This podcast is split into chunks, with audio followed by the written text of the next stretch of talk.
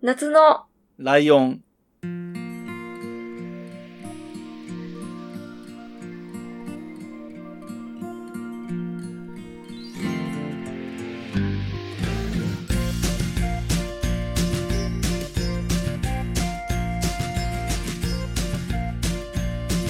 この番組は、ポッドキャスト以外共通点のない二人が、ポッドキャストについて話す番組です。夏のライオン第1回、椿雷道です。小夏です。よろしくお願いしおま願いします。す。はい、改めまして、ウェブディレクションやってますラジオの名村真嗣さん、お疲れ様でした。お疲れ様でした。ここからは、夏のライオンです。えー、私、椿雷道が、えっ、と、毎週火曜日に配信しているのは、冬のライオンなんですけど、えっ、と、今回は相方が変わっておりまして、真冬さんから小夏さんに変わってますので、えーはい。夏のライオンというタイトルになっております。はい、よろしくお願いします。はい。よろしくお願いします。えー、緊張してますか緊張してます。えっと、ポッドキャスト収録で、えっと、誰かと喋ってるのを撮るのは初めてですか初めてです。よ。あ、 そうなんです。そうなんですね。はい。そうだ。えっと、まあ、僕の話も後でちょっとしますけれども、まずは、小夏さんが、えーはいポッドキャストを今、えー配信してるんですけれども、はい。えっと、なんていう番組でどんな番組かっていうお話をちょっと聞いてみましょうか。えっと、一応、二番組はやってるんですけど、一個は、えっと、ポケバン投票所という番組をやっておりまして、えっと、こちらは、えっとですね、まあ、週1回、日曜日に配信してるんですけど、えっと、まあ、メインでは、あの、リスナーの皆さんに、こう、とあるテーマを決めて、1週間かけてアンケートを取って、で、その結果について、こう、コメントとかお便りいただいたら、まあ、それを読んだりとか、えーそれに対して私の意見とか、そういうのを、えー述べさせていただいて、まあ、なんか、何々派はこういう意見だけど、何々派はこういう意見だよ、みたいな感じの、えー番組をしております。はい。 で、はいもう一個は、あまあ、細々とやってるんですけれども、えー寂しい夜のお休み前にという番組なんですけれども、こちらはもう本当にテーマも、えーもう何でもありで、ただただ私が感じたこととか思ったことを夜寝る前にパッと収録して、パッと配信するというような、本当に、あの、私の独り言のような、えー配信となっております。はい、この二つを、はい、ポッドキャストやっております。ポケバン投票所の方はだいたい何分ぐらいの番組ですかねだいたい15分前後になるようにはしてますね。はい。あ、なるほど、なるほど。で、えっと、もう一個の方の寝る前のやつは、は、もっと短えいー感じですか、うーんその回によるんですけど、まあ基本はまあ10分前後ですかね。短いともう5分ちょっととかだったりするんですけど、あまり長くは喋ってないですね、そっちは。はい。で、えー、どちらも、えっと、一人で喋ってるし、はい。えっと、今のところゲストを迎えてもいないってことですか そうね。ですね。 はい。なるほど。はい。はい。で、えっと、ちなみに、程度なんですけど、僕の方は番組をべらぼうにやっておりまして。べらぼうに。えー毎週火曜日朝6時配信の、これは真冬さんっていう女性の方と一緒にやっていて、はい。で、えー二つ目が、お後がよろしいようでっていうタイトルで、まあタイトルで雰囲気わかるかと思うんですが、落語に関する番組で、萩原さんっていう、僕より年上のおじさんと一緒にやっていて、はい。配信が、えっ、と、毎月1日、11日、21日、だ10日ごとですね。大体位のつく日なんですね。でやっています。そうです、えそうです。ー、で、えっ、と、三つ目が、えー、月刊〇〇レポートっていうタイトルで、えー、これはミカさんっていう人とやってるんですけど、えっ、と、二人がこれまでに体験がししたことない、経験したことないことを、この番組をきっかけに体験したり経験したりしてみて、それをレポートする番組というテーマでやっております。面白そう。体験する、経験するっていうと大きいことのようですけど、はい見たことない映画を見るとあか、ー読んだことない本を読むとかもカウントしてるので、あとえー食べたことないものを食べるとかね。うんだからもっと割と身近なレベルでそういうことをやってますと。これは、えっ、と、月間なので、毎月1回の配信で、えっ、と、ゾロ目の日です。1月なら1日、2月なら2日、3月なら3日です。ええあ、だから、まるまる。 あ、関係ないですかあ、そうそう、そこもちょっとうっすらかけてあるんですよ。ああ、そうなんですね。丸を全部ゼロにしたんですよ。丸々を。おー、はい。だから、えっ、と、月間00レポートなんですよ。 正確には、字の表記としては。ああ、へえはい。で、そう、だから、00はないじゃないですか、実際には日付としては。そうですね。で、11からなんですけど、1122っていう日付で配信していくっていうなってるんで、まあ一応関係あるといえばあるんですよね。へえそうそう。そんな月間〇〇レポートがあって、で、4つ目が、えー、4つ目は文ガチャという番組で、こちらは咲夜さんという女性の方とやってるんですけれども、やりたい、こういうテーマの番組やりましょうかっていう意見が結構いっぱいあったんですよ。はい。で、どれも絞れなくって、で、どれも毎し、毎月とか毎週やるはきついなっていうのもあって、その、番組候補のタイトルをガチャガチャに入れて、ガチャガチャで回して出てきたやつを1ヶ月ずつやるっていうスタイルなんですよ。ええ面白いですね。 はい。で、なんか、えっ、と、例えば100人一首をテーマにしてる回があったり、で、それがだから4週連続。だから何月、えっ、と、例えばですけど、9月なら9月は4週連続で、その、100人一首の話とかね。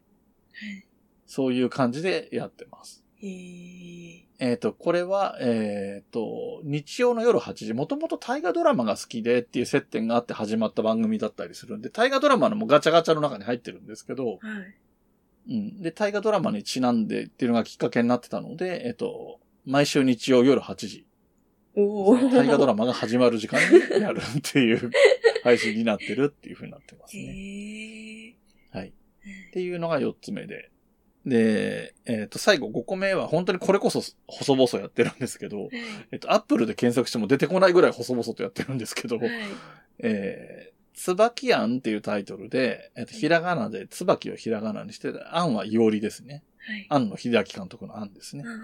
えっと、内容的には、えー、ポッドキャスト界隈の知り合いの人を呼んで、その人と話したいテーマを決めて、うんただ話して、編集らしい編集を一切しないで出すっていうことをやってます。うーん。あ、もうそので、まま。完全にに不定期です。あそう、あの、コンプレッサーとかって、ちょっとあの、専門的な話になっちゃいますけど、はいコンプレッサーとか、えっ、と、ノイズ除去とかはしてるんですけあ。ど、はい中身を聞いて、このセリフ切ろうとかは一切やってない。ああ、なるほど。なんでね、この話をしたかというと、はい。えっ、と、小夏さんは2つやってて2つとも1人で喋ってて、僕ははい5つもやってるんだけど、全部誰かと一緒に喋ってるんですよ。ああ、はい。そうそうそうそう。なんか、ポッドキャストのこと今日話すっていう流れで一応やってて、いろんな話ができるなと思ったんだけど、一つにはこの一人でやってるタイプの人と複数でやってる人っていうのは、まあいるなっていうのはあって、はいはい、確かに。で、僕は一人で喋れる自信がなかったからやれる人一緒に誘ってやってるし、はい。でも、一方で一人でやってる人すごいなって思うから割と応援したくなるんですよ。ああ。まあそういう縁があっては、いポケバンも聞いてるっていうのもあるんだいと思やうんですーけありがど、とうご ざいます。いなかなか孤独な戦いですもんね。や、そうなんです。 本当あ の、心は折れそうになんとかなってますし、うんうん、やっぱり、り会話したいなっていうのは、あの、一人でやってらっしゃる方もよく言っうんてらっしゃいますけど、やっぱり相方がいたらいいなっていうのはすごい思いますね。まあ、一人は一人でいいところはあると思うんですけど、やっぱりこう、ポッドキャスト、会話のポッドキャストを聞いてるとすごい憧れは抱きますし、 いいなって思ったりはします。あと僕は、えっと、自分がやってる番組、特に冬のライオンとかはちょっとトラブルがあって配信が1日遅れたとかはあるんですけど、はいその1週間丸々配信しなかったとかはないんですよ。おーす毎週配信をずっと素晴続らしいですねけていて、へえ。でもこれはまあ僕の性格もあるんだけど、でも、相方がいるからできてるっていうところもあってあー、自分一人だったら、まあ、いいかで、やめ た、やめたっていうか、その、飛ばしたりしたと思うんですけど、はい。そこがすごいなって思うのがあるんですよね、一つうね。んその別に誰にも責められないじゃないですか。まあそうですね。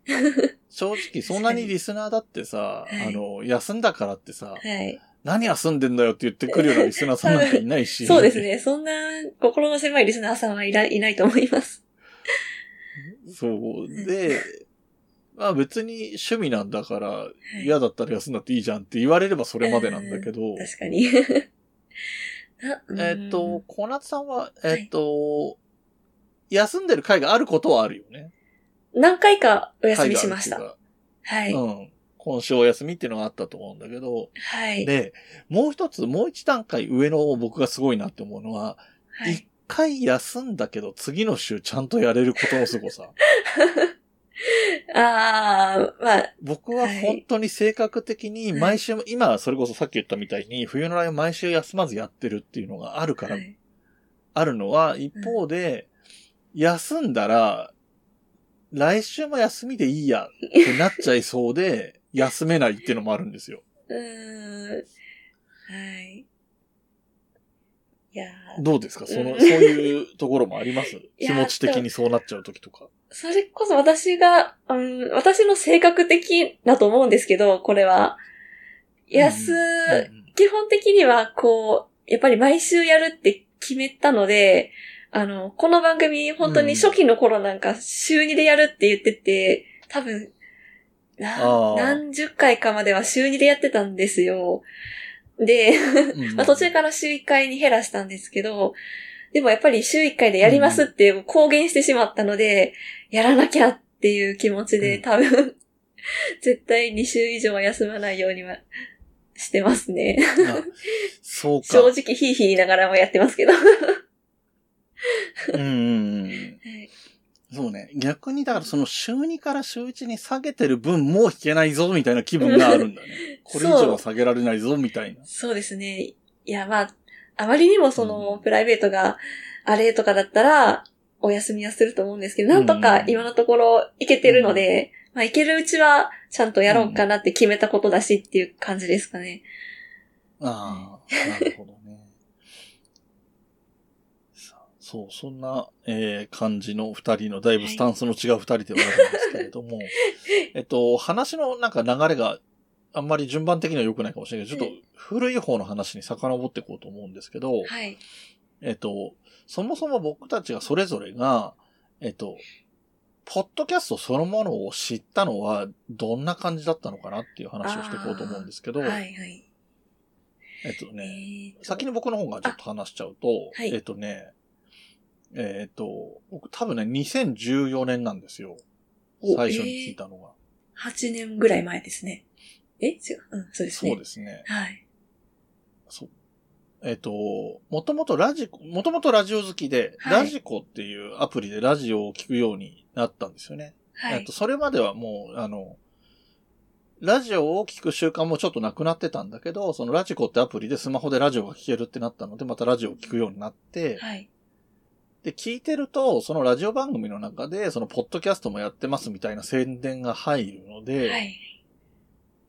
それで、ポッドキャスト版を、だから僕が最初に聞いてたのは、えっと、バナナマンの、えっと、ジャンクっていう、はい TBS ラジオ系の深夜ラジオ。はい。あの、オールナイトニッポンみたいなやつの TBS 版がジャンクっていうので、はえっと、バナナマン。ンのバナナムーンゴールドっていう番組があって、はい。で、えーそれが1時から3時深夜に生放送で収配信し、放送していて、うんそれが終わった3時からは、い。ダラダラ喋る音源を録音してて、それがポッドキャストに上がるんですよ。あー、はいはい。で、そうそうそうそう。で、それが楽しみで聞いてて、ポッドキャストっていうのを聞く習慣ができて、で、ポッドキャストを聞くようになると、まあ、ラジオも並行で聞いてたんですけど、時間が、ラジオ聞くものがない時間は、ポッドキャスト聞こうって思うと、他に何があるんだろうと思って、あれこれ探していくうちに、えっと、いわゆる芸能人とかじゃない、一般の人がやってる番組っていうのに出会い始めてってなっていって、ポッドキャストにどんどんハマってって、もうラジオは聞かなくなるって。最近ラジコのアプリを消すぐらいの勢い でラジオを聞かなくなってるんですけど、はい。そんな感じのポッドキャストとの出会いでしたはね。い。はい。じゃあ、小夏さんはどんな感じです、えーっとですね、私も、あの、ライドウさんとほぼ同じなんですけれども、ああ、そうえなんだ聞。いてて本当に一緒だなって思ってました。えっと、私ももともと地上波のラジオめちゃめちゃ聞いてて、でそれこそラジコでめっちゃ聞いてたんですけど、で、それこそあの、バナナムーンゴールドも聞いてました。で、えっとお、ーですごいその、ポッドキャストで配信中っていう CM があるのも知ってます。 てかもうそれを聞い て、本当に一緒なんですけど、あの、あ、ポッドキャストっうんっ。ていうものがあるんだなっていう名前は認知はしたんですけど、でもそれが一体どういうものかとか、まあそのラジオの CM で言言ってるってことは、まあラジオが流れてんのかなぐらいの、まあ音声の何かしらが流れてんだろうなぐらいで、でそういう認識だったんですけど、うん。でも私もこう、うんラジオをいっぱい聞いてたので、もうポッドキャストを聞く余裕もなく、で、ラジコってうん一週間で消えちゃうじゃないですか、あ配信が。そうそうそうそう。で、間に合わなくなっちゃって、だんだん。でも聞きたいラジオいっぱいあるのうんに、あの消費しきれなくなって、私もちょっとずつラジオ離れをしてしまって、で、とあうんるタイミングでなんか、ポッドキャストってそういえばなんか聞いたことあるなと思って、で、私最初 Amazon Music から入ったんですけど、ポッドキャストは。ああの、へえ。 なんか音楽聴こうと思って、こう探してたら、ポッドキャストっていう欄を見つけて、あ、そういえばポッドキャストってなんだろうっていうとこから入ったんですよね。で、まあ、へー本当にあの芸能人の方のそのラジオとかばっかりだと思ってたら、そうでもないことを知って、で、そっからハマっていった感じですね。はい。結構、結構本当に近いところに、ねそうでいすたね感じがします ね。はい。はい。うん。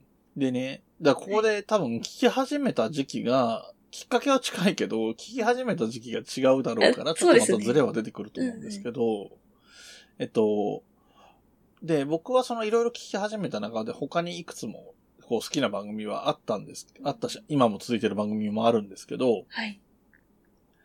えっと、とても印象深い番組が、えっと、はいひいきびいきっていう番組がありまして、はい。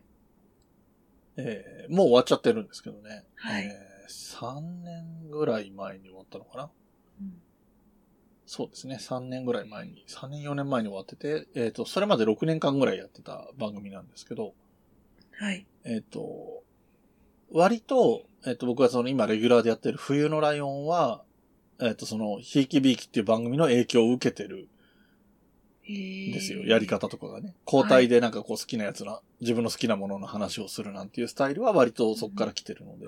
ええそうなんですね。そうなんですよ。そう。で、僕は、僕の好きなのは僕の番組でも話したことあるそのひいきびいきっていうのがあるんですけど、はい。小夏さんは、例えば、その自分が配信する側に回るきっかけになったとか、えっと、一般人の方のポッドキャスト聞くの、ハマり始めた最初のきっかけとかみたいな番組ってなんかありますああ、かあります。うんえーっとですね、一番最初にそれこそポッドキャストを見つけて、あの、一般の方がされてるから、あ、じゃあ自分と同じような立場の、あの、同じような年齢の女性の方が話してるのを聞きたいなと思って、見つけた番組が、うんえっと、アラ、アラうサんー、アラサー、あ、待ってくださいね。アラサー独身女のダララジオっていう、今、名前が変わってあ、ねねのダララジオっていうんう番組に、ちょっとば、あの、タイトルが変わってるんですけど、はい、あうんの、うん。ねねさんっていう女性の、アラサーの方の、えーうん一人語りの番組で、で、やっぱりもう年齢も近いし、あの、その頃は独身、今はもう結婚してらっしゃるんですけど、あの、あ、はいはい。はい。うんあの、独身の女の、えー本当にダベリみたいな感じのあの番組で、す ごい共感もするし、仕事の話とか、恋愛トークとか、あとお悩み相談に対する回答とか、なんか全部聞いてても、うんあ、わかるわかる、みたいな、そこからハマっていったんですよね、このポッドキャストに。はいはい。で、そっか。だからその番組も女性が一人で喋ってるっていうのにハマってたから、はい自分が始める番組も一人っていうのは割と自然だったのかもしれない、。ああ、そうですすね。入りがそうだったので、そうかもしれないですね。そうですねう。んで、僕もさっき言ったそのひいきびいきっていう番組は男女二人なんですよ。えーじゃあまあまさに同じですね。男女コンビの番組。そうそうそうそうそう。冬のライオンも同じスタイルなので、はい。やっぱりその好きな番組とかね、あの、すごいハマった番組があって、そっから自分もやろうってなると、やっぱりそういう感じになりますよ 。ねやっぱどこかしら似てくなんるかかもしれないですよね。そうですよね。なんかね、あの、ゆとりっ子たちのたわごとって人気番組があるじゃはないいです。か。あ、聞いてます。はい。あれを聞いてたりして、他の番組で女性二人っていうのを聞くと、やっぱりす多分そこに憧れて始めたんだろうなって思うこと多いですよあね。ー確かに。 そうですね。あの、スタバで OL が食べってる感じを隣で聞いてる感じみたいなやつ。あの、ゆとたわが割とそういうコンセあプ、トをそうですよね。はい。とゆうとかたあんさの、ん。はい。どういう番組ですかって言われた時によく言ってるフレーズがそういうのがあるんだけど、はい言い方ちょっと違うけどね。はいそうそう、はいそういうコンセプトも含めはてい、それをやってるってういうん番組多いから、やっぱりね、人気番組はやっぱりそれだけ真似する、真似するって悪い意味じゃないんうだけんど、そうですね我々も同じように真似をして始めてるので、うん。でもそういう番組もやっぱ多大好いきんだです。なぁなんては思いいますね。憧れはします。うんめちゃめちゃ。そういう二人で女の子とまあねあー、そっかそっか。食べてるみたいな。あの、二番目にハマった番組がありまして、あの、うんうんうん東京オイルダイアリーさんっていうああ、番はい組はいはが、あの、2番目にハマったんですよ。で、これも全部聞いたんですけど、い。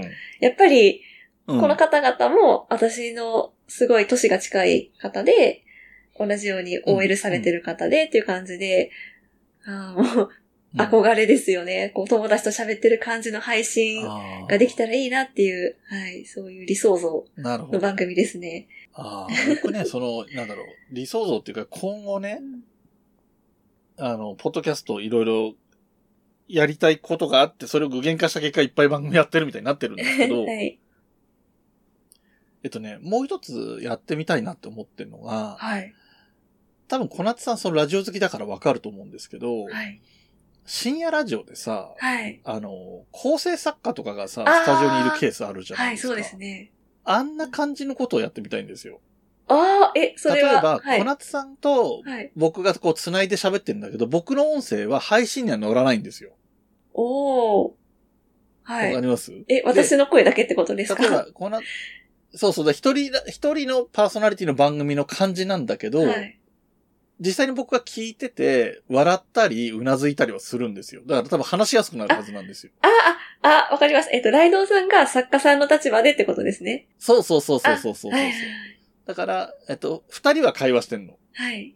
でも、配信的に言うと、小夏さんの声しか乗ってなくて、ああ。ああ。だからな工るほ夫は必要で、僕がなんか言ったら、どはい。それを踏まえて、あ、こう思う人もいるかとかってわざとこう言ってから話を展開しないと、僕の声は乗ってないから、はいそれにいきなり返事しちゃうとダメとかそういうのあはあるんですけあ。ど、そうですね。あ、あとなんか言い間違えたりするとその場で、あ、今なんとかって言ったらなんとかですよって僕が例えば言うとするじゃないですか。はい。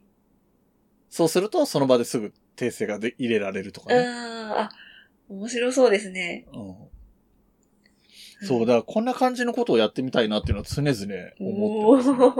ーすごい。 ええいやでも、すごい心強いと思います。うん。し、まあ深夜ラジオ、はい、そんなパターンも結構あるので、星野源さんとか、そうだよね。そんな感じだったりするんで、うはい。でも、たまにこう作家さんとか裏方の方のお名前とかがちょっと出てきたり、声がちょっと入ったりするのも、それはまたそれで面白いしっていうのがあるんで、はい。んうんえーめちゃめちゃいいと思います。ね、面白そうだな。ううんん。はい。えっ、と、結構いい時間になってきてるんですけれども、僕が、の方が話したんで、小夏さんにも話してもらいたいんですけれども、はい。えっ、と、ポッドキャストに関係するところで、はい。えっ、と、これからやってきたいこととか、もしくは、ポッドキャストのアプリ側とかにこういうことをしてほしいとかでもいいんですけど、 あなんーかこう、未来向きの話そうですね。まあちょっと、そんな私も、あの、企画的なものは全然思いついてないんですけど、とりあえず自分の番組をどうしていきたいかというところで言うと、やっぱり、りずっと、あの、ポケバン投票所はもう丸1年ぐらいになるんですけど、それこそまだうん誰もお招きしたこともなかったし、あの、もうちょっと横のつながり、ポッドキャスターさんたちとのね、横のつながりをもうちょっと持っていけたらいいなっていうふうに思ってて、誰かお招きするですとか、私がお邪魔しに行くとかでも全然いいんですけど、もうちょっとなんか、うんうんせっかくポッドキャストっていうコンテンツでつながっている縁なので、もうちょっとなんか、うん横のつながりを広げていけたらいいなっていうふうには思っています。そうですね。はいそして、ゆくゆくはね、あの、二人であ喋る番組もできるといいです、ね。 いいで。すね。それは夢ですね。いや、でもね、あの、せっかくなんで、この、この、今の配信の前番組とか、はい。後番組の人とかとはい。共演するとか ね、あのゲストに呼んでみるとかね。はい。ああ、そうだうん。僕はちょっとあの、なんだろう。おじさんだからこそできる技なんで、あんまり役に立たないかもしれません が、先輩ずらしてちょっとだけアドバイスをすると、はい。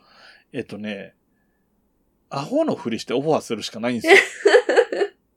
えーどういうことですかこん私みたいな番組がこんな大手さんにオファーしていいのかしらとか思ってると、うん何にもできないんですよ。ああ。 えーもう怖いもの知らずでみたいな感じですこかんなところ相手、そうそう、相手してくれるわけないみたいなところに、 あの、当たり前みたいな顔して出演してもらえませんかっていう。まあ、あの、言葉はもちろん失礼ないとかはしてるけど、はい。割と僕はどこでもそんな感じでオファーとかガンガンしてきたすし、ごい。でも本当にそういう意味ではさっきのその、すハマった番組の、二番組のお三方はい。あたりにオファーするところから始めてみるのもいいかもしれないですね。ハードルが高すぎます。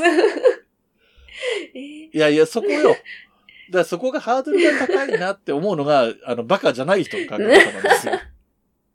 ー、えそう。アホになって、アホなんで、あなたにオファーするの失礼かどうかわからんのですけど、オファーしてみますみたいな感じで、ー言っちゃわないと。はい。だって、言われた方だって、まあ、スケジュールが合わなきゃ来ないってことはもういけませんっていうのもあるとは思うけど、はい。普通は割と出てくれることが多いし、出てくれないとしても、はい失礼だとかって怒る人はいないから。まあ声かけられたら嬉しいですよね、きっと。